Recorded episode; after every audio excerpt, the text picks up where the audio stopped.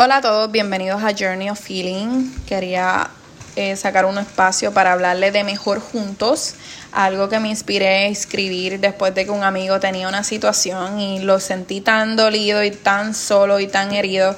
Es basado en Eclesiastés 9 al 12, que lee de la siguiente forma, más valen dos que uno, porque obtienen más fruto de su esfuerzo. Si caen, el uno levanta al otro. Hay del que cae y no tiene quien lo levante. Si dos se acuestan juntos, entrarán en calor.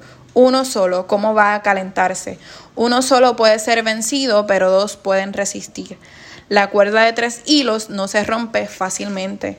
Y pensaba en ese momento que escribí esto, eh, que muchas veces nosotros estamos cerrados a abrirnos nuestras heridas, abrirle nuestras heridas a otros porque tenemos, ¿verdad? Tal vez no encontramos el espacio adecuado, no sentimos la confianza, tal vez sentimos que estamos exagerando nuestras emociones y nuestros sentimientos, o simplemente las heridas nos mantienen así, nos hacen creer tal vez que estamos solos en el proceso.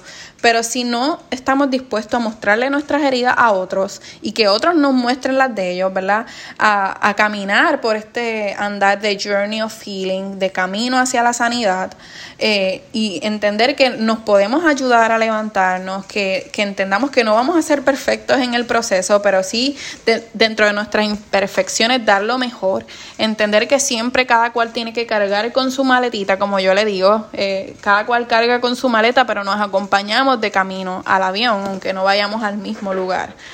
Estamos mejor unidos, ayudándonos mutuamente, eh, levantándonos, sobre todo, ¿verdad? Si añadimos la cosa más importante que es Dios, ¿verdad? Porque si Dios es el centro de esa relación y de esa amistad, de ese compañerismo, de ese apoyo, eh, todo va a ser mejor, ¿verdad? Porque Él nos va a ayudar simplemente. Así que siempre anímate, a contarle tus cosas a una persona, a alguien de confianza, porque muchas veces nos quedamos con todo por dentro y por dentro nos está destruyendo.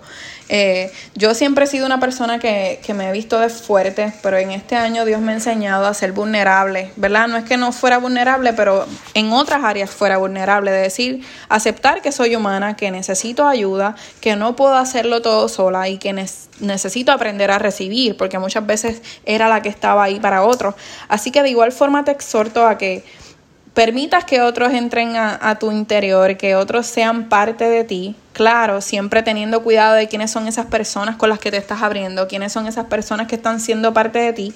Pero una vez tú le des ese espacio y puedas entender que de igual forma que si te fallaran, Dios está ahí, ¿verdad? Que debemos tener nuestra confianza sobre todo en Dios porque Él es el que va a poder ayudarnos a sobrellevar cualquier herida que tengamos y Él es el que quita y pone las personas incorrectas y que entendamos que somos seres humanos y que necesitamos de otros, que nunca vamos a estar totalmente bien o no siempre vamos a estar totalmente bien y siempre vamos a necesitar de otras personas que nos ayuden, que nos levanten y que nos animen en el camino. Así que quería hablarles un poquito de eso. Eh, espero que haya sido de bendición para su vida y ya saben que me pueden escribir por las redes sociales eh, cualquier tema o que quieran que discuta o cualquier duda o pregunta. Siempre a sus órdenes. Un abrazo.